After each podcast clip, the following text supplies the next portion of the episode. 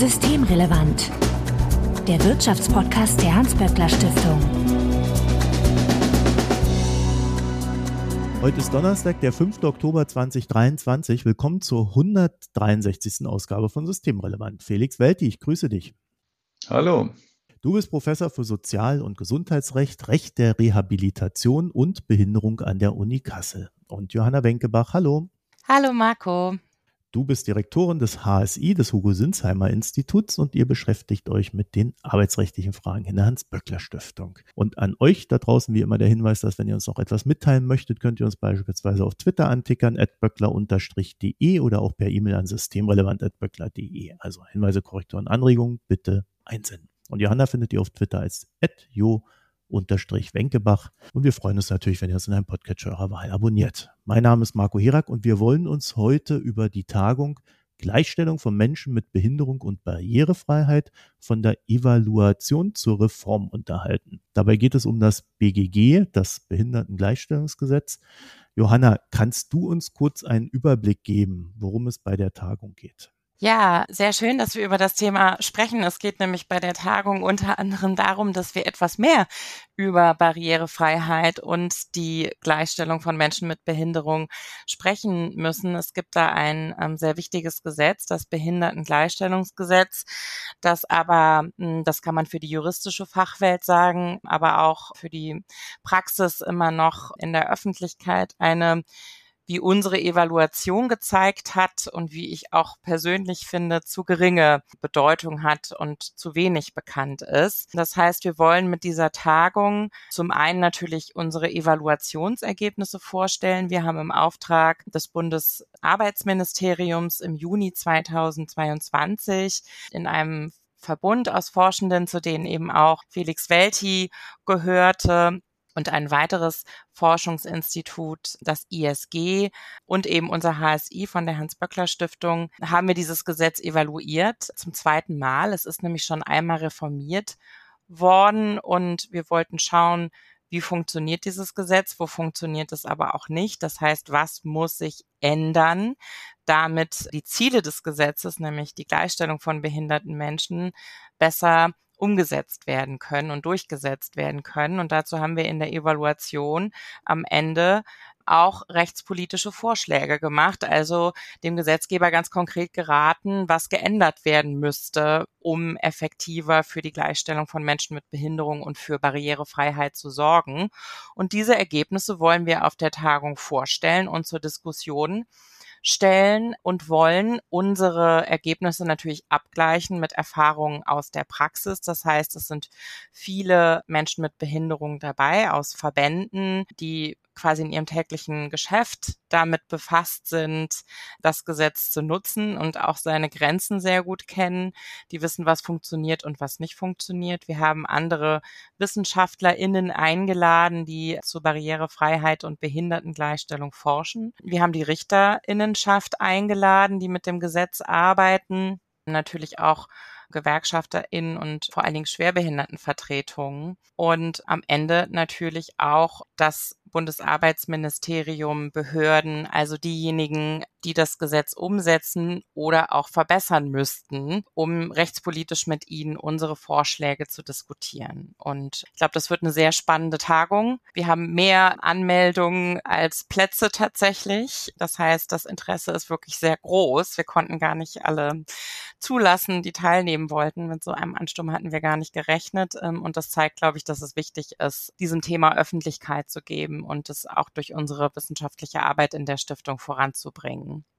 Das BGG als Gesetz, äh, das klingt so ein bisschen so, wenn ihr, wenn ihr sagt, äh, wir haben dann am Ende noch Vorschläge, dass es da tatsächlich noch nicht so ganz rund läuft. Verstehe ich das richtig? Das kann man so sagen, was umso erstaunlicher ist, als das Ganze eine lange Geschichte hat. Also wir haben seit 1994 im Grundgesetz den Satz, niemand darf wegen seiner Behinderung benachteiligt werden. Und seit 2002 gibt es das Behindertengleichstellungsgesetz, also jetzt schon über 20 Jahre. 2009 ist die UN-Behindertenrechtskonvention dazugekommen, die dem Thema ja nochmal viel Öffentlichkeit gegeben hat und auch rechtlich von Bedeutung ist. 2014 haben wir das erste Mal dieses Gesetz evaluiert. 2016 ist es geschärft worden, weil man gesagt hat, das kennen zu wenig Leute, es wird zu wenig angewandt. Und jetzt hat auch die zweite Evaluation ergeben, dass wir eigentlich eine ganz gute Rechtslage haben, aber vieles, was da drin steht, eben noch nicht realisiert ist, weil es bei denjenigen, die es umsetzen müssten, nicht bekannt genug ist und weil diejenigen, die sich darum bemühen, also zum Beispiel Verbände von Menschen mit Behinderungen oder auch Schwerbehindertenvertretungen in den Betrieben und Verwaltungen, da oft äh, gegen eine Wand laufen, nicht unbedingt gegen harte Ablehnung, aber alles andere ist immer gerade wichtiger. Und dass es sich um sehr verbindliche Rechtsvorschriften handelt, ist dann oft nicht bekannt. Also ein Vermittlungsproblem und ein Umsetzungsproblem. Ja, ein Reichweitenproblem. An manchen Stellen kann man sagen auch ein Definitionsproblem. Da hat sich durchaus schon viel getan. Zum Beispiel haben wir in der letzten Evaluation noch sehr stark kritisiert, dass der Begriff der Behinderung schon zu eng gefasst ist. Also was ist eigentlich eine Behinderung? Und diesen Begriff wirklich weniger als etwas zu stehen, was in den Menschen liegt, was quasi irgendwie ein Merkmal ist, was man definieren kann, sondern als etwas zu sehen, das von Gesellschaft auch gemacht wird. Also Menschen werden behindert. Es ist gar nicht so leicht, das natürlich in einem Gesetz auch konkret zu fassen. Und es gibt so einige Stellen, wo sehr schöne und wichtige Ziele formuliert sind in dem Gesetz, zum Beispiel die besonderen Belange von Frauen mit Behinderung zu berücksichtigen. Aber wenn das nicht konkret auch mit Pflichten ähm, hinterlegt wird und aktiv in Behörden zum Beispiel, und zwar an ganz verschiedenen Stellen umgesetzt wird, dann bleibt eben so eine Formulierung nur eine Floskel und hilft Frauen mit Behinderung nicht wirklich in ihrem Alltag und in ihren besonderen Belangen, die das Gesetz benennt. Es ist eben gerade bei diesem Gesetz wichtig, dass man die Behinderung von den Barrieren her denkt und nicht vom einzelnen Menschen mit Behinderung, weil ja diejenigen, die durch dieses Gesetz verpflichtet werden, das sind vor allem Bundesbehörden, wozu auch die Bundesagentur für Arbeit gehört, also welche mit den Menschen auch wirklich häufig und bedeutsam zu tun haben, dass man von vornherein die Verfahren barrierefrei gestalten muss und nicht warten, bis jemand kommt, der sagt, ich habe Behinderung X und dann fängt man an zu überlegen, wie man das Verfahren richtig gestaltet, sondern dass die Verfahren so gestaltet sind, dass die Menschen von vornherein zu ihrem Recht kommen. Wir haben das gleiche Problem im Arbeitsrecht. Da steht tatsächlich immer noch drin, eine Arbeitsstätte muss barrierefrei sein, wenn Schwerbehinderte beschäftigt werden. Das heißt, in den Betrieben wird typischerweise dann gewartet, bis man einen konkreten Schwerbehinderten hat. Dann macht man was. Wenn man aber darüber nachdenkt, ob man jemanden neu einstellt, dann ist es wichtig, dass die Dinge schon vorbereitet sind. Ja. Und man von vornherein die Barrierefreiheit hat. Und Barrierefreiheit ist dann eben nicht nur die bauliche mit den Rampen und Aufzügen, das kennt man vielleicht, sondern es geht auch um Kommunikation, zum Beispiel für Seh- und Hörbehinderte. Und es geht auch um äh, Dinge, die für Menschen mit chronischen und psychischen Krankheiten wichtig sind. Das sind Dinge, die sich erst allmählich hier begrifflich reingeschlichen haben und äh, wo noch viel Bewusstseinsarbeit auch zu machen ist. Mhm, gerade auch in der Richterinnenschaft. Ja, Johanna, ich fand ja deine Formulierung gerade interessant. Menschen werden behindert. Das heißt, äh, das spricht mhm. dafür, dass kein Mindset vorherrscht, dass die Barrierefreiheit eigentlich der Standard sein sollte, von dem aus wir denken und nicht etwas, was wir auf das, was wir haben, draufsatteln.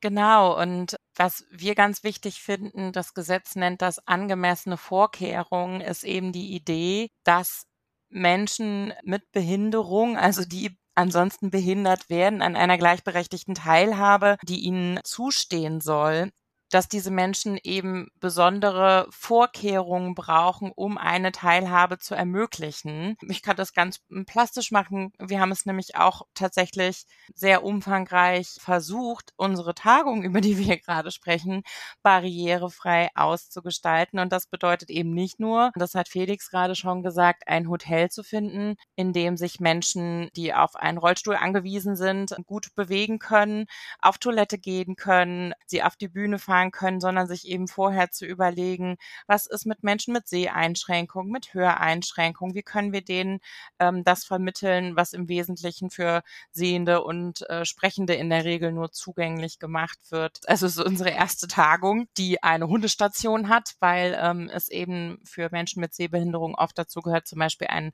blinden Hund zu haben. Die müssen auch ihren Platz finden auf dieser Tagung und sich all diese Gedanken zu machen, das macht eben Barrierefreiheit aus dann wird eine gleichberechtigte Teilhabe möglich. Das ist aber leider in sehr vielen Bereichen unserer Gesellschaft überhaupt noch nicht Realität. Und wir haben uns im Bericht zum Beispiel auch mit der Digitalisierung beschäftigt, die ja ganz intensiv in ganz vielen Bereichen der Gesellschaft des öffentlichen Lebens betrieben wird, wo eben ganz oft auch wieder nur Anwendungsmöglichkeiten hergestellt werden für Menschen ohne Einschränkungen. Und natürlich ist es nicht okay, wenn Blinden dann Menschen dann gesagt wird, ja, alle anderen können eine App benutzen, ähm, aber ihr äh, müsst bitte dann eben in die Filiale kommen, zum Beispiel. Das ist keine gleichberechtigte Teilhabe, sondern da wird eine Barriere errichtet in der Nutzung digitaler Technik. Und genau die sollte abgebaut werden. Und am effektivsten wäre es, wenn man sich vorher überlegt, wie kann diese App beispielsweise so gestaltet werden, dass sie nicht nur Menschen mit einem Normkörper zur Verfügung steht. Und das ist ganz wichtig, weil eigentlich bietet der technische Fortschritt auch enorme Möglichkeiten für Menschen mit Behinderungen. Das war der klassische Blindenarbeitsplatz vor ein, zwei Generationen war zum Beispiel die Telefonzentrale. Das ist ein neuer Arbeitsplatz, der sehr geeignet war für Menschen mit Sehbehinderungen. Dann sind die Telefonzentralen irgendwann wegrationalisiert worden. Und jetzt könnte man natürlich sagen, verschiedenen assistiven Technologien, die es über das Internet gibt, ermöglichen Menschen mit Sehbehinderungen auch weitere Beschäftigungen, wenn sie denn barrierefrei sind. Und da sind die Sachen, die im Internet und Intranet von deutschen Bundesbehörden benutzt werden, dann eben oft nicht auf dem internationalen Standard. Das äh, ist bei dieser Evaluation auch rausgekommen, weil alle anderen Dinge erstmal im Vordergrund stehen und dieses nicht rechtzeitig mitgedacht wird. Und deswegen ist es auch sehr wichtig, dass solche Fragen schon in der Planungsphase berücksichtigt werden. Und das ist auch eine Frage von Mitbestimmung. Und da sind wir zum Beispiel wieder bei den Schwerbehindertenvertretungen in den Betrieben und in den Verwaltungen, die das Know-how haben. Und wenn man die rechtzeitig fragt, was müsste man tun, um ein neues System barrierefrei zu gestalten, dann muss man es nicht hinterher aufwendig nachflicken. Das ist ein ganz zentraler Punkt, den wir an verschiedenen Stellen betont haben. Barrierefreiheit funktioniert nur, wenn man die Partizipation von Menschen mit Behinderungen stark macht. Ähm, das fand ich übrigens einen wichtigen Befund, gerade auch aus gewerkschaftlicher Perspektive der Evaluation, dass man sehen kann, das ist ja was, was ich auch in anderen Zusammenhängen immer wieder predige, dass Schwerbehindertenvertretung, also eine kollektive Interessenvertretung, einfach einen wesentlichen Unterschied macht bei der Durchsetzung von ähm, Gleichstellungsgesetzen. Das hat unsere Evaluation gezeigt. Das sind einfach Interessenvertretungen, die informiert sind, die frühzeitig, wie Felix gerade gesagt hat, die relevanten Überlegungen in die Pro Entscheidungsprozesse einspeisen können und damit viel effektiver Gleichstellungsgesetze und Gleichstellungsrechte durchsetzen können, als es einzelne Betroffene tun können. Das ist gerade bei Antidiskriminierungsrecht oft das Problem, dass die Ressourcen als Einzelne sich gegen diskriminierende Strukturen, die ja oftmals die Ursache sind, zu wehren und die aufzudecken. Da fehlen die Ressourcen also im Sinne von Finanzen dazu, die Bereitschaft, sich so einem Verfahren zu stellen. Und das ist etwas, was, denke ich, auch über die Evaluation des BGG hinaus ist und auch eine schöne Anerkennung für die vielen Schwerbehindertenvertretungen ist, dass ihre Arbeit eine Auswirkung hat darauf, ob dieses Gesetz Anwendung findet und gelebt wird oder eben nicht. Ich überlege gerade, wie man weil wir kennen ja unsere Bundesbehörden, die sind ja auch digital nicht so affin, ich, dass das ein sehr, sehr langer Prozess sein könnte, da das Mindset zu verändern in die richtige Richtung, um bei, bei digitalen Sachen, denke ich mir, ist es immer noch am einfachsten, bloß bei anderen wird es ja dann noch schwieriger. Äh, das zu vermitteln, woran man da so alles noch grundsätzlich denken sollte. Also Felix hat ja eben schon gesagt, wie lange die Geschichte ist und das ist sicherlich ein Bohren dicker Bretter. Da besteht überhaupt kein Zweifel dran und ich bewundere immer die Hartnäckigkeit auch ähm, der Behindertenverbände zum Beispiel, die sich Jahr um Jahr dafür einsetzen, dass sich da etwas tut und wir können in der Evaluation ja durchaus auch Fortschritte feststellen. Also das ist für mich als eine Person, die im Wesentlichen damit beschäftigt ist, Recht für Gerechtigkeitsinteressen einsetzen zu wollen oder zu überlegen, wie kann man das tun, ist es durchaus ein sehr positiver Befund zu sehen, dass dieses Gesetz Wirkungen erzielt und Erfolge hat, weil es eben gelingt, Sichtweisen zu verändern, Strukturen zu verändern. Aber natürlich benennen wir in der Evaluation auch sehr, sehr viele Baustellen, wo man eben sieht, der Fortschritt ist eine Schnecke. Das Gesetz wird von vielen als zum Beispiel in der Justiz als nicht wirklich relevant eingeordnet. Es werden keine Schulungen gemacht und wenn man diese Schulungen nicht macht als Mensch an entscheidender Stelle, dann weiß man eben viele Dinge auch nicht. Also man könnte sich ja zum Beispiel überlegen, ob Menschen nicht auch verpflichtet werden müssen oder da einfach noch stärker darauf hingearbeitet wird, dass man dieses Thema nicht einfach verdrängen kann, wenn man es nicht wichtig oder interessant findet, sondern dass es Menschen in entscheidenden Funktionen noch ein bisschen stärker unter die Nase gerieben wird. Und auch das ist etwas, was ich ja in anderen Debatten um Digitalisierung immer wieder stark mache, weil wir haben zum Beispiel, wenn es um künstliche Intelligenz als Technologie geht, definitiv ganz enorme Diskriminierungsrisiken. Und da hilft es nicht hinterher irgendwelche Rechtsbehelfe von dann am Ende diskriminierten Betroffenen zu erschaffen, sondern man muss ganz früh im Prozess ansetzen und versuchen, gar nicht erst die diskriminierenden Strukturen entstehen zu lassen. Aber das geht eben nicht ohne Kenntnis und Bewusstsein. Wir haben ja auch darüber diskutiert, dass es sinnvoll wäre, die Regelungen konsequenter auch auf die Privatwirtschaft auszudehnen und dass wir große Rechtsunsicherheit haben in dem Bereich, wo öffentliche Dienstleistungen von Privaten durchgeführt werden, zum Beispiel im Gesundheitswesen, wo dann die Krankenkasse ist eine Behörde, aber wenn der Arzt nicht barrierefrei ist, der ist ja ein Privatunternehmer zum Beispiel.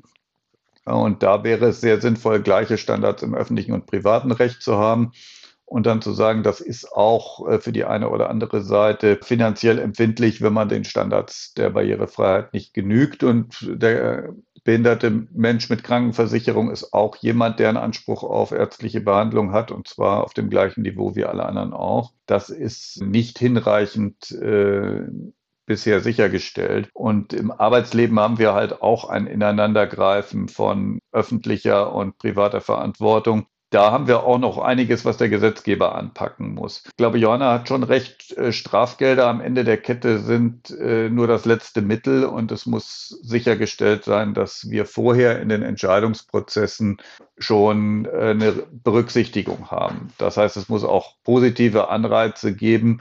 Man muss die Interessenvertretungen der Schwerbehinderten anhören.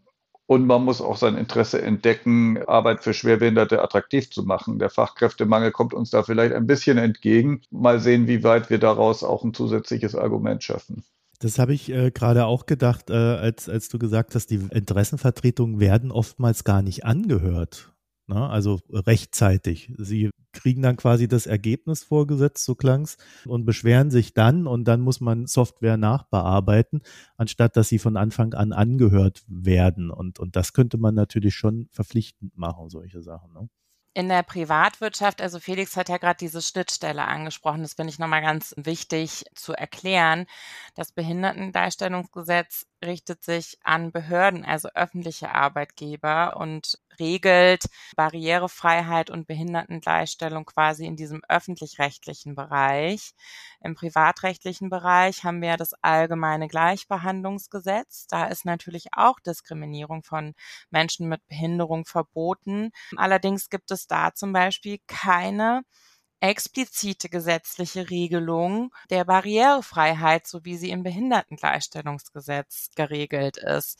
Und das ist nicht nur ein Problem, also es ist vor allen Dingen ein Problem, wenn man sich die eigentliche Pflicht von Behörden zur Herstellung von Barrierefreiheit anschaut äh, im BGG, ist es nicht nur ein Problem in dem Bereich, den Felix angesprochen hat, wo nämlich der Staat an Private seine öffentlichen Aufgaben delegiert, was er ja tun kann, sondern es ist auch im zivilrechtlichen Bereich ein Problem, weil ähm, auch das gehört nun mal zu einer gleichberechtigten Teilhabe am Leben, also zum Beispiel Online-Banking machen zu können, eine Wohnung zu finden. Das betrifft ja ganz zentrale Lebensbereiche. Die Unterscheidung ist natürlich deshalb, weil Grundrechte den Staat anders verpflichten als Private. Das erklärt sozusagen diese Unterscheidung. Und natürlich, wahrscheinlich muss ich das nicht erklären, ich sage es trotzdem nochmal, natürlich geht es auch um Geld und die Bereitschaft, sich vorab diese Gedanken zu machen, Barrierefreiheit herzustellen, ist natürlich in der Privatwirtschaft zum Teil auch deshalb gering, nicht nur weil es keine Kenntnis gibt oder kein Interesse, sondern weil die Bereitschaft nicht da ist, für angemessene Vorkehrungen zum Beispiel Geld auszugeben. Wo die Rechtsprechung inzwischen aber schon so weit ist, deutlich zu sagen, man kann nicht einfach nur sagen, als Arbeitgeber ist mir zu teuer. Denn es geht ja wirklich um ganz grundlegende Rechte von Menschen mit Behinderung. Es ist aber gar nicht so leicht, hier die Abwägung zu treffen. Und wir haben zum Beispiel Vorschläge gemacht, dass an dieser Schnittstelle von privatem und öffentlichem Raum noch mehr geschärft werden müsste, welche Pflichten auch Private haben, damit eben Barrierefreiheit im öffentlichen Leben funktioniert. Es ist ja angekündigt, dass auch das allgemeine Gleichbehandlungsgesetz überarbeitet werden soll. Ich habe mich jetzt gerade noch mal umgehört. Also das Justizministerium hält sich komplett bedeckt. Im Koalitionsvertrag steht es sehr deutlich drin. Die Beauftragte des Bundes für Antidiskriminierung, Ferda Attermann, hat ja ein von vielen Verbänden unterstütztes Eckpunktepapier vorgelegt für Reformvorschläge. Und das hängt hier auch ganz eng mit unserem Thema zusammen. Denn natürlich reicht es nicht, wenn der öffentliche Dienst sich weiterentwickelt, sondern wir müssen auch im zivilen Leben, und das betrifft eben auch viele Bereiche der Arbeitswelt, wo Menschen mit Behinderung enorme Diskriminierung erfahren. Das zeigen wirklich, das zeigen einfach viele Untersuchungen, ähm, dass Behinderung ein ganz relevantes Diskriminierungsmerkmal ist. Also auch in diesem Bereich muss das Recht einfach weiterentwickelt werden, um für eine effektive Umsetzung dieser Gleichstellungsrechte zu sorgen. Und wir haben hier halt immer noch so ein Kästchen-Denken, dass wir im politischen Prozess darauf stoßen, Behindertenpolitik ist Sozialpolitik, die Behindertenverbände kritisieren das zu Recht und sagen, Behindertenpolitik ist mehr als Sozialpolitik, das ist auch Bürgerrechtspolitik. Das muss in allen Politikbereichen berücksichtigt werden. Aber da, wo das Justizministerium oder das Verkehrsministerium oder das Gesundheitsministerium gebraucht werden, haben wir eben deutliche Probleme, weil die Prioritäten andere sind. Das muss man sagen. Dieses Problem, dass wir im Bereich des Bundesministeriums für Arbeit und Soziales noch einigermaßen offene Ohren finden, aber in allen anderen Politikbereichen es oft an Zuständigen fehlt, die sich das wirklich zum Anliegen machen. Das ist geblieben. Deswegen haben wir in der Evaluation auch gefordert, es muss in jeder Bundesbehörde sichtbar und hochrangig jemanden geben, der auch für die Umsetzung zuständig ist von Behindertengleichstellungsrecht, damit man die Verantwortung nicht auslagern kann an andere. Und ich bin einfach sehr gespannt darauf. Also auf unserer Tagung wird Felix das auf dem Abschlusspanel diskutieren mit Dr. Annette Tabara, die die Abteilung Teilhabe und Belange von Menschen mit Behinderung im Bundesarbeitsministerium leitet. Auch mit der Beauftragten der hessischen Landesregierung für Menschen mit Behinderung. Es ist Jürgen Dusel da. Der ist Beauftragter der Bundesregierung für Menschen mit Behinderung und Verena Bentele vom Sozialverband. Also das ist, glaube ich, sehr wichtig, diese Menschen mal dazu ins Gespräch zu bringen, was denn nun ähm, für, also hinsichtlich auch unserer Reformvorschläge, die wir im Auftrag des Bundesarbeitsministeriums erarbeitet haben und natürlich mit den Menschen, die dann dort sprechen, auch im Zuge der Evaluation schon vorher auch im Gespräch waren, was ihre Sicht auf Reformbedarfe ist. Also es wird ein sehr wichtiges Gespräch und ich bin sehr gespannt, was das Ministerium da äußert, was dann tatsächlich an Reformen kommt. Zum Schluss noch eine Frage, wie geht es denn jetzt politisch weiter? Also wir erwarten, dass nach der Evaluation das Bundesministerium für Arbeit und Soziales einen Vorschlag macht, was konkret am Behindertengleichstellungsgesetz zu ändern ist. Das betrifft Gesetzgebung, das betrifft dann auch Umsetzungsfragen. Und mit diesem Vorschlag rechnen wir eigentlich noch in diesem Jahr. Jedenfalls hat das die zuständige Abteilung im Ministerium so gesagt.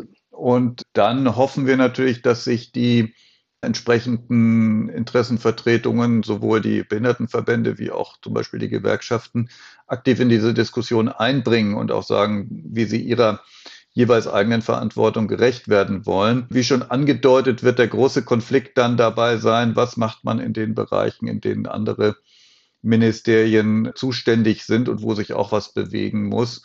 Die Bundesregierung hat im Koalitionsvertrag und auch in einigen Verlautbarungen da sich eigentlich recht weit aus dem Fenster gelehnt. Aber das konkrete Mitziehen der anderen Ministerien ist eben noch nicht so richtig gut erkennbar. Und da wäre es gut, wenn viele Menschen mithelfen zu drücken.